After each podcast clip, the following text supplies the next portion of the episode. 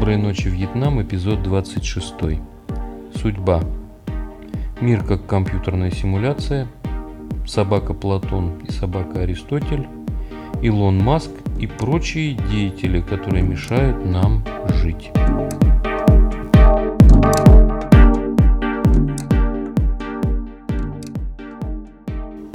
Ладно.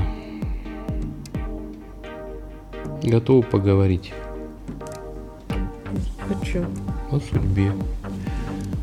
Вот я сегодня, вернее не сегодня, а второй день размышляю о судьбе и думаю, что может остановить человека, который плывет в теплом тропическом океане, в штанах у него, ну вернее не в штанах, а в кармане штанов у него пара долларов для того, чтобы бросить за буйки.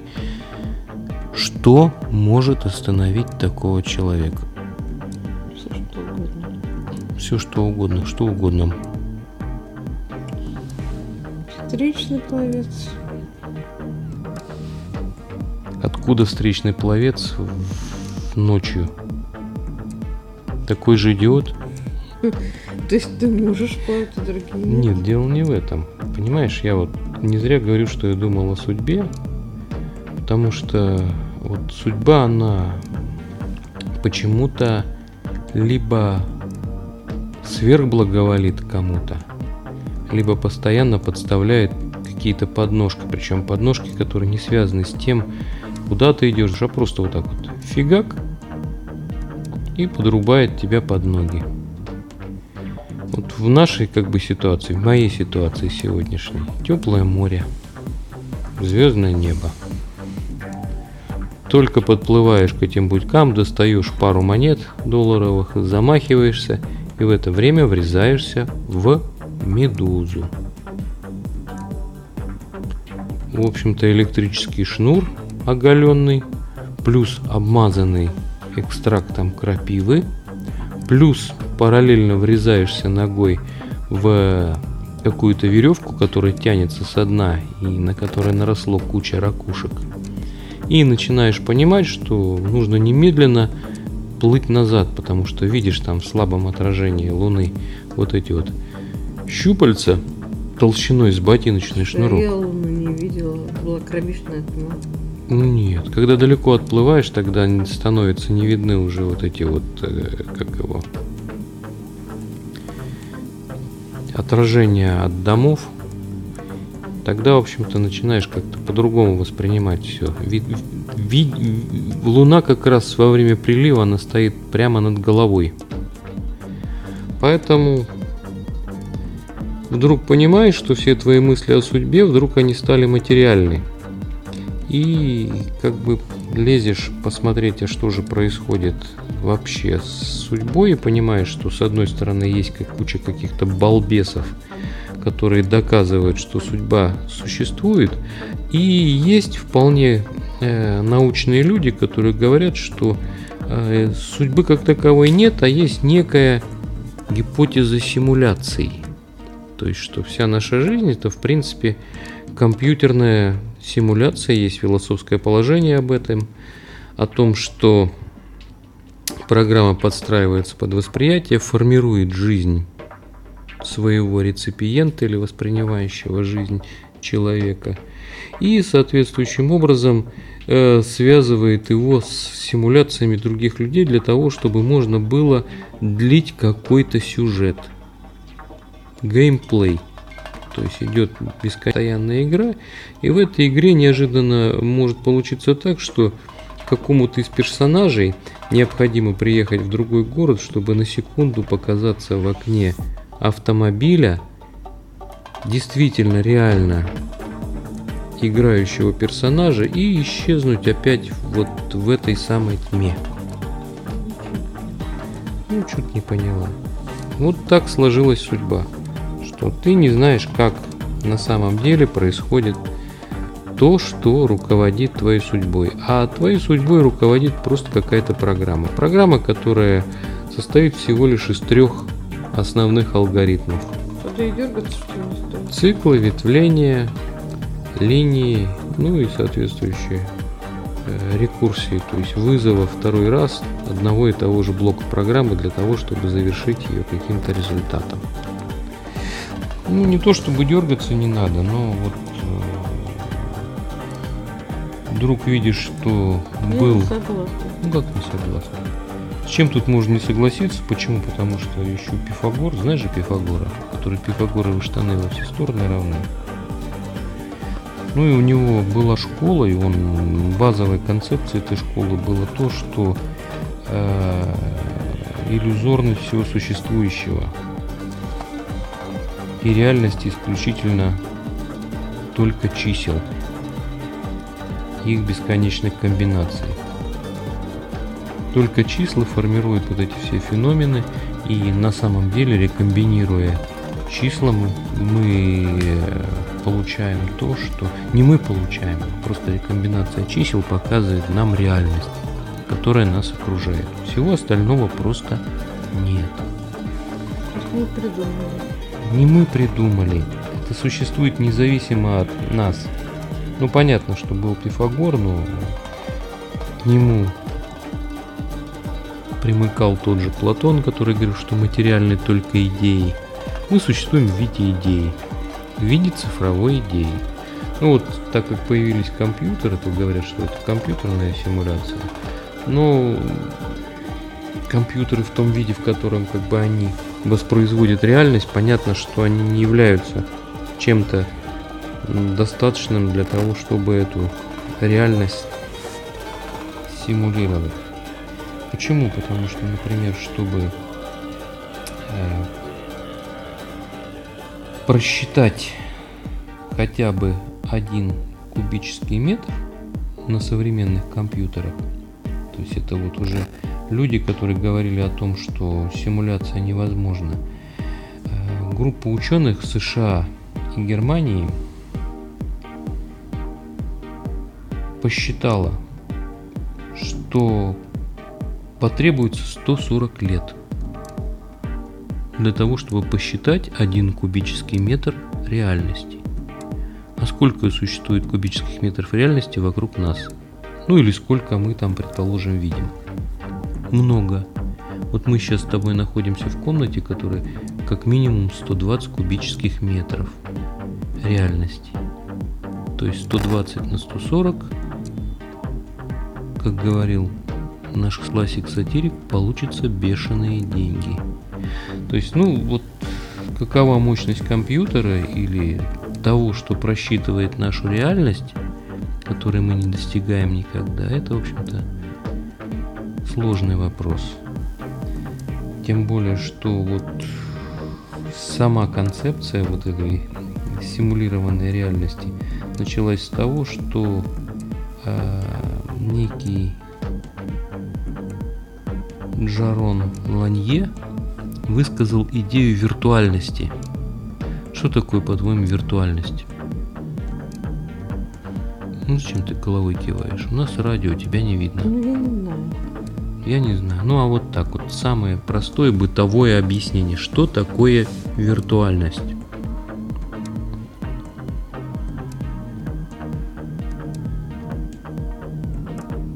Давай я тебе тогда поясню, что я говорю своим ученикам. Мир дается нам в скольки репрезентативных системах? В пяти. Почему ты два пальца показал? В пяти. Зрение, правильно? Слух, понимаю. обоняние, осязание и вкус. Правильно? Правильно. Современная виртуальная реальность рассчитана на то, что чего-то в ней не хватает. И почему она реальность? Потому что это дано нам в ощущениях, но без какой-то какой-то из имеющихся у нас репрезентативных систем. Мы можем увидеть, услышать что-то, но мы не можем, предположим, это лизнуть, понюхать или потрогать чтобы получить полное ощущение. Так вот, когда у нас будут присутствовать в нашей жизни или в нашей виртуальной реальности, виртуальной жизни, все пять репрезентативных систем, мы увидим то, что мы не можем отличить виртуальную реальность от реальности действительной. Правильно? Правильно. То есть вот все эти иллюзии, они и уже не будут для нас являться иллюзиями, потому что они полностью дополнены нашими репрезентативными системами. И мы, соответственно, с тобой или любой человек, который сомневается еще в существовании нас как симуляции, в общем-то, перестает замечать то, что он не существует в так называемом реальном мире. Откуда мы берем данные о реальном мире? Ну вот простой ответ от верблюда. Почему? Потому что математически, если мы будем к этому подходить, то мы ограничены изначально определенным опытом. И опыт этот заканчивается на стереометрии. Что такое стереометрия? Что? Это то, что существует в трех измерениях. Математически все существует в гораздо большем числе измерений. То есть их бескон... может быть бесконечно много. Мир может усложняться, но мы обрублены от этой математики на трех измерениях. То есть такое ощущение, что кто-то сознательно упростил обсчет нашего мира для того, чтобы сэкономить какие-то средства. Может быть, считать быстрее, может быть, э, что-то говорит о том, что нужно усложнить какой-то геймплей персонажей. Но, тем не менее, э, три измерения, пять чувств. До обидного мало. Как же тогда Иногда-? Девять. Что? Э, Как же тогда кино? Какое кино? Девять. Девять чего? Ну, Девять чувств? Девятое чувство? Шестое чувство? Или что-то? Что-то какое кино Ну, имеешь? Девять или что там? Это А, да, ну, Марин, ну это ерунда все. Почему? Потому что 9D там или что они там обещают, это то, что является в некотором роде такой маркетинговой шуткой. Там на самом деле нет девяти никаких чувств, девяти измерений. Там всего лишь добавляют какие-то дополнительные элементы, которые позволяют задействовать чуть больше органов чувств, чем в обычной виртуальной реальности. Брызгают тебе, предположим, чем-то в лицо. То есть дают дополнительные тактильные ощущения. Трясут подиум. Но это тоже не увеличение каких-то там измерений. Мы имеем дело четко с тем набором, который был нам дан при помощи отсчета вот этой симуляции. И не более того. Иногда, правда, она может лопаться, то есть нарушаться, и тут могут появляться разные артефакты, которые связаны с тем, чего мы не понимаем, что выходит за грань нашего представления. Баг в программе, ошибка, какая-то отладочная информация, которая проходит для того, чтобы кто-то мог проверить, а что же у нас тут происходит. Я другого, в общем-то, объяснения тому, э, что иногда мы попадаем вот в ту часть, которая называется предопределенность, дать не могу. Кстати, этим очень хорошо пользуются те же люди, которые пытаются персонально предсказать будущее. Ну, то есть, э, вот включи там тот же YouTube или еще где-то. Сколько там людей, которые гадают на картах Тара или рассказывают Просто это? э, берут карту Что значит просто берут карту? и говорят, что кого-то где-то ожидает. Ну, То есть у нас с одной стороны, 12 согласись. Знаков, Да, с одной стороны, 12 согласись. знаков, э, 4,5 миллиарда людей разделить на 12 знаков, и все они идут, и у каждого... Ну, как сказал один из великих ученых, что человек рождается каждый день для того, чтобы ежедневно, а человек рождается для того, чтобы ежедневно опровергать свой гороскоп. Другого варианта, в общем-то, нет, потому что э, я думаю, вот с точки зрения предопределенности и того, что за каждым человеком закреплена определенная программа, это работает немножко не так. То есть неважно какой знак, неважно что происходит, важно другое. Где и в каком месте ты начинаешь появляться в этой матрице. О, смотри, не хочу вспомнил матрицу. Фильм 99 -го года с Киану Ривзом. Дурацкий. ну, дурацкий фильм. Этому дурацкому фильму предшествовало еще множество фильмов, которые говорило о том, что мы живем в симулированной реальности. И вот только как бы Какой? Хотя бы один из 13 этаж, например. Я не смотрела. Смотрел 13 этаж? Э, ванильное небо. Экзистенция.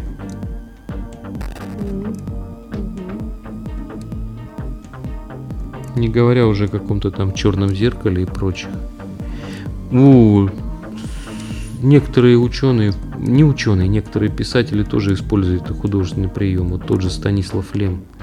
У него есть э, такой небольшой роман или повесть, я не знаю, как это назвать. Наверное, все-таки повесть, которая называется э, «Футурологический конгресс». Там тоже все люди попадают в некую э, симуляцию, но симуляцию, обусловленную тем, что их кормят определенными наркотическими веществами. И они получают симуляцию того, что они на самом деле э, живут, живут совершенно другой жизнью. То есть они живут в, э, в реальности, они живут в каких-то там подземных катакомбах, там их накачивают э, психотропными веществами, и они думают, что они на самом деле живут э, и проживают жизнь каких-то ученых, которые в том числе участвуют в каком-то футурологическом конгрессе. Едят прекрасную еду, танцуют с хорошими женщинами, женятся и так далее. Но на самом деле все происходит давным-давно после того, как уже человечество ушло под землю и, по сути, превратилось в ничто. Правильно? И вот, кстати, примерно э, об этом и говорит Ник Бостром, которого считают отцом. Как отцом? Он ухватил как бы вот этот хайп и, если я не ошибаюсь, в 2003 году сформулировал вот эту вот гипотезу компьютерной симуляции. Он сказал, что э, существует три пути развития человека. Во-первых, это выйти на постчеловеческий этап развития, когда человеку необходимо будет перейти на следующий уровень, стать уже не человеком, а чем-то другим. А, Второй путь – это закончить свою жизнь еще до того, как всей цивилизации, до того, как они выйдут на этот путь. Ну и, наконец, последний путь – это та цивилизация какой-то, по которой по каким-то причинам не станет искать этого выхода. То есть она будет существовать, но она не будет плодить вот эти вот самые симуляции. И тут получается вот тот самый эффект, который называется эффектом матрешки. Кто знает, существует ли эта цивилизация на самом деле и не является она симуляцией наиболее развитой цивилизации, которая не запретила у себя такие опыты. Да дело не в У меня тоже голова кругом идет, когда я пытаюсь объяснить вот, вот эту всю бодягу, которая связана с тем, что... А я детям этого не объясняю. Зачем это детям объяснять?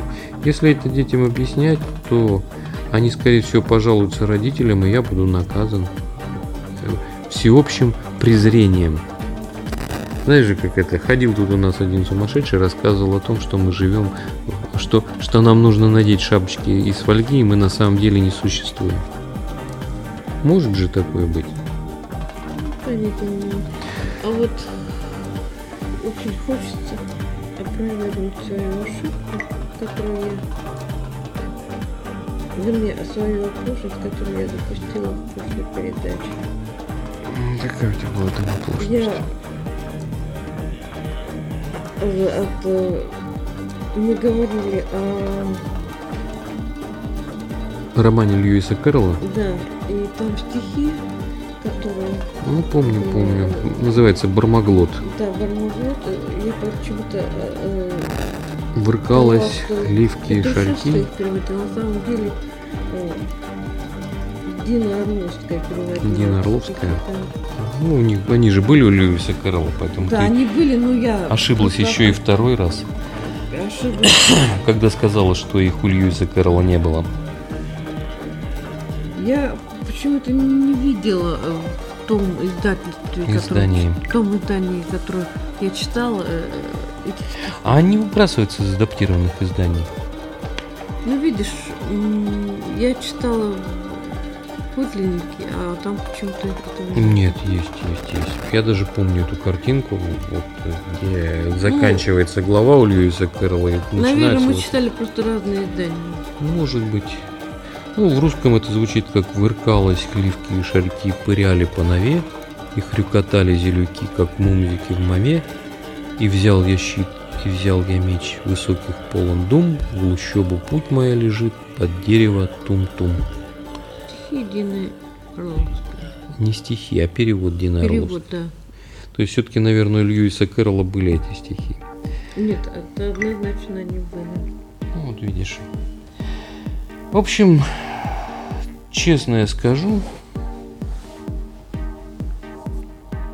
считаю, что этот вопрос, с одной стороны, является или являлся на некоторое время таким хайповым. Что такое хайп? Хайп это крик.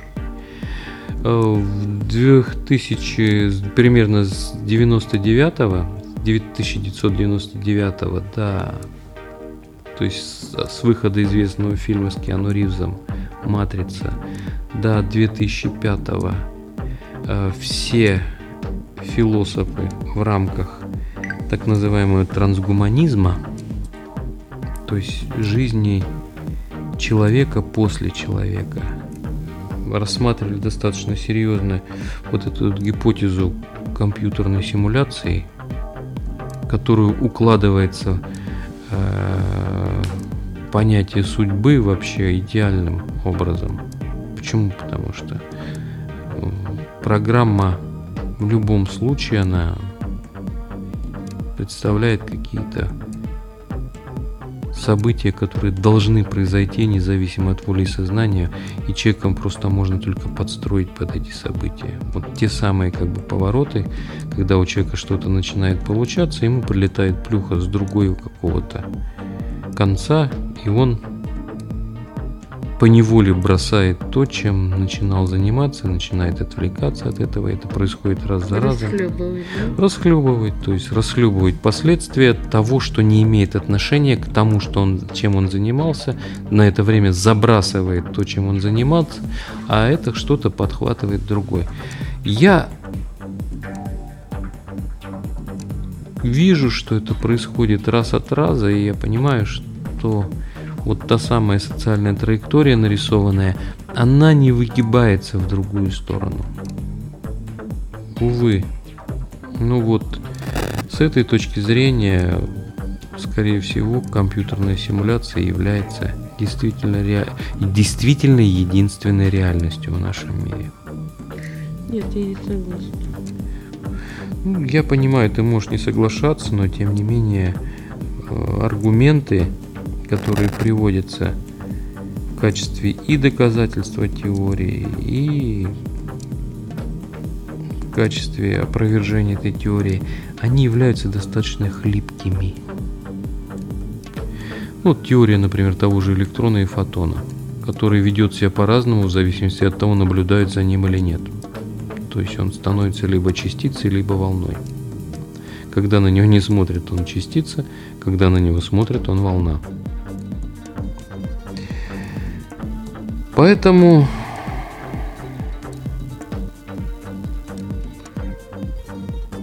очень и очень сложный вопрос. Не знаю, насколько судьбоносный, особенно в разрезе, там, предположим, загрязнения окружающей среды, мусорной реформы, э, что еще? Полета человека на Марс, На Луну. на Луну. По-моему, индусы отправили именно туда. Какие индусы? Как кого отправили? Какой-то спутник. Ну, почему спутник? Спутник много кто отправлял. И- а мы говорим... Насколько я знаю, у индусов это первый опыт. Ну, можно их только поздравить. Надеюсь, туда полетит не Кутропали. Кутроп... Почему нет? Ну как, почему нет? Потому что Кутропали это выдуманный персонаж. Из сериала «Теория большого Судя взрыва». из того, что ты говорил пять минут назад, мы все выдуманные персонажи. А тоже верно. То есть он, он такой же точно реальный, как и все остальное. То есть не боль меньше.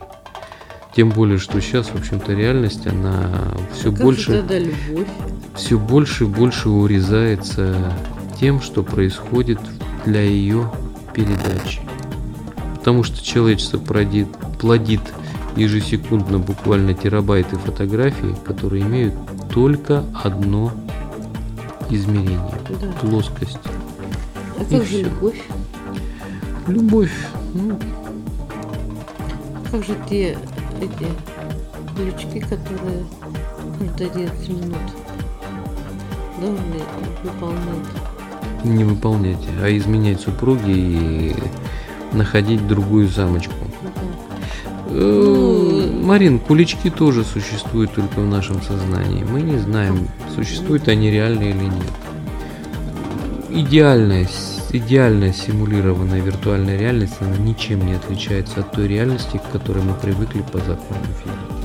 Может быть, законы физики здесь не действуют. Ну и тут как не сделать отсылку к сериалу Южный парк. У них там была серия, когда вдруг неожиданно весь э, мир обнаружил то, что э, жизнь на нашей Земле это просто одно большое космическое шоу. Ну, какая-то сверхцивилизация у себя Для кого? для себя. Для сверхцивилизации ей нравится смотреть то, что происходит на Земле. Это гигантское шоу, под это отпущены какие-то деньги. И вдруг они решают это шоу прикрыть. О чем объявляют и первым делом выключают свет. Говорят, что, ну все, давай приехали. У вас больше не будет электричества. Почему? Потому что э, ну, электричество это тоже иллюзия. Нет, ничего нет, ни электронов, ни протонов, ни- ничего там другого.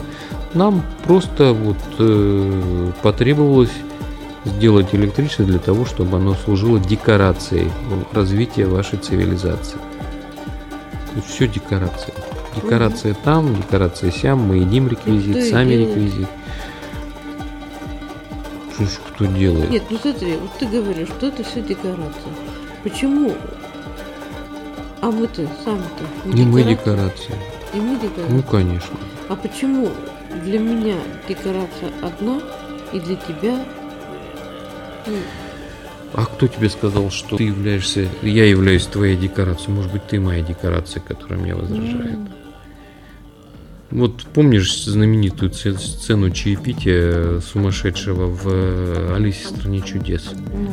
М, Там Алисе представляли окорок, говорили, здравствуйте, Алиса, это окорок. Окорок это Алиса. И Алиса только начинала его есть, и говорили, его не, не успеешь представить, его у тебя уже начинают есть. Кто? Окорок. Кто тут был главным? Кто тут был э, во главе стола? Окорок или Алиса? Алисе представляли окорок. Окорок представляли Алисе. Поэтому очень сложно сказать. Мы взаимодействуем, но мы взаимодействуем как два персонажа игры. И кто в этом случае оказывается действительно реальным, никто не знает. Может быть, вообще в принципе. Если говорить о том, что за их кто-то наблюдает, ни ты, ни я на самом деле не являемся реальными. договорились. Договорились. Ни ты, ни я не реальны. Все иллюзорно. Меня на самом деле кусала медуза с какой-то далеко идущей целью. э, Для того, чтобы... А вот не знаю. Ну какая-то Ты цель пришел домой и смазал свою руку лаймом. кусочком лайма. Лайма. Кусочком лайма, кусочек лайма Кстати, через промывать 150. вкусы медузы надо только морской водой. Да, Ни никакой случае не пресной. пресной. Не хва- И главное дело, ты знаешь, говорят, надо промывать, но говорят, что при этом нельзя трогать это все руками. Да, То есть, типа, голыми руками. То Потому что яд может... нужно полоскать.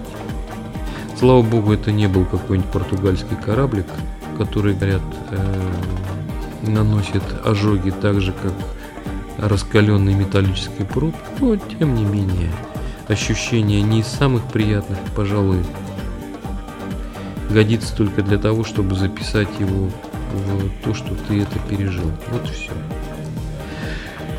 Ладно. Доброй ночи, Вьетнам. Доброй ночи.